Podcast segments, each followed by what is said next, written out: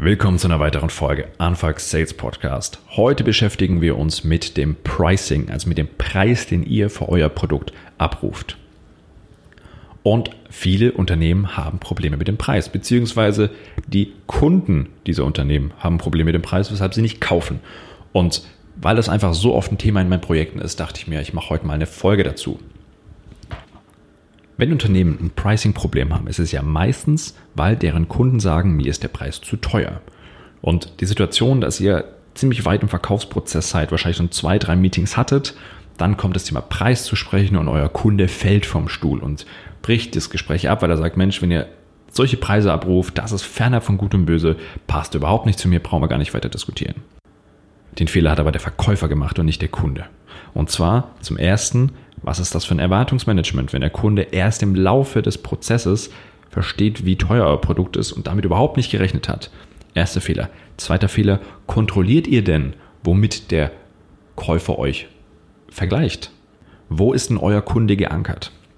Und die Inspiration für die Folge kam mir heute Morgen, deswegen habe ich sie direkt aufgenommen.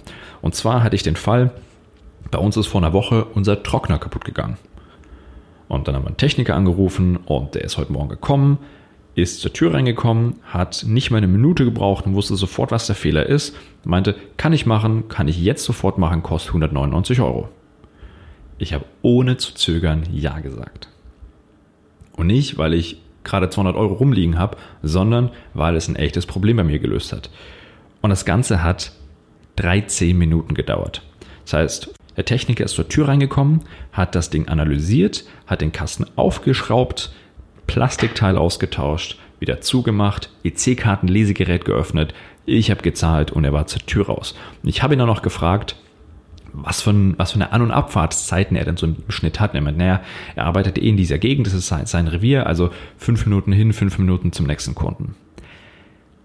Gehen wir mal zehn Minuten Anfangszeit. Das heißt, 23 Minuten hat er gebraucht, um mein Problem zu lösen, hat er für 200 Euro abgerufen.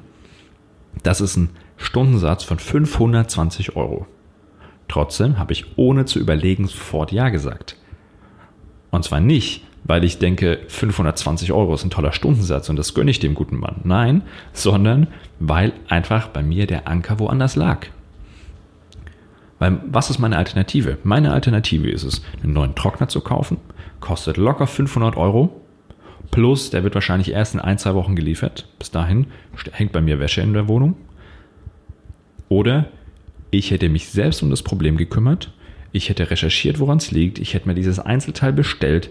Ich hätte selber rumgeschraubt und das selber eingesetzt und umgebaut und wieder zugeschraubt. Also locker mal zwei, drei Stunden. Im Gegensatz dazu hat dieser Mann mir einfach eine Lösung geboten, die mein Problem jetzt gelöst hat, die es mir ermöglicht hat, ab heute wieder trockene Wäsche zu tragen und hat mir auch ziemlich schnell vor Augen geführt, was meine, was mein Anker ist, was die Alternativen sind, die Preise für neue Trockner und für das selber zu machen. Also was können wir daraus für unseren Vertrieb lernen? Das ist die Frage nach, womit vergleicht dich dein Kunde, wenn es um den Preis geht? Wo ist der Kunde geankert? Was sind Vergleichswerte, die er hat? Und Vergleichswerte sind nicht die Preise eurer Wettbewerber, sondern Vergleichswerte sind Werte, die euer Kunde im Kopf hat, wenn er sich um dieses Produkt Sorgen macht. So wie ich die Eigenleistung gegenüber Neukauf gestellt habe. Ich habe mir überhaupt nicht die Frage gestellt, jetzt noch einen zweiten Techniker zu rufen. Das war völlig, völlig out of scope. Sondern, was kostet es mich, dieses Problem weiter zu haben? Und das war einfach locker mal 200 Euro wert. Also, wo ist dein Kunde geankert? Womit vergleicht er dich? Und was passiert bei eurem Kunden, wenn er nicht bei dir kauft? Welche Kosten fallen an, wenn er das Problem jetzt nicht mit dir löst? Das sind natürlich Informationen, die der Kunde selber haben muss, aber du kannst sie anregen, du kannst sie triggern, du kannst diesen Anker beeinflussen. Das hat viel mit Erwartungsmanagement zu tun, mit der richtigen Pricing-Technik und da ist es erstmal egal, ob du jetzt einen Online-Shop hast oder im B2B komplexere Produkte verkaufst. Pricing ist fundamental wichtig. Dein Kunde darf niemals überrascht sein von dem Preis. Weil dieser Preisschmerz, den der Kunde dann verspürt, den kriegst du nicht so leicht aus der Welt geräumt. Also Pricing muss von vorne an gedacht werden. Es muss in der Präsentation deiner Produkte reflektiert sein. Du musst noch nicht die Preise nennen, Aber die Wertigkeit eurer Produkte muss ganz, ganz klar sein. Und auch wenn du so ein Nice-to-Have-Produkt hast, so die klassische Vitaminpille, dann verpackt die Vitaminpille so, dass klar ist, was sie wert ist. Welchen Vorteil bietet es dem Kunden? Also ich habe die Kaufentscheidung getroffen, weil ich weg wollte von diesem Problem. Aber du kannst natürlich auch argumentieren, dass euer Kunde, wenn er jetzt nicht ein krasses Problem hat, dass er aber hin zur Freude geht, also hin zu mehr Mehrwert, nicht nur Schmerz reduzieren wie bei mir. Auch wenn du Schmerzreduktion verkaufst, und das natürlich erst im ersten Schritt sehr schön zu verkaufen, wenn du einen Trockner hast und der Kunde nasse Wäsche hat, gibt deinem Kunden trotzdem die Möglichkeit, das zu verstehen. Der Technik hatte Glück, dass ich diese Dinge schon vorher durchgespielt habe und mir schon klar war, was es mir wert ist.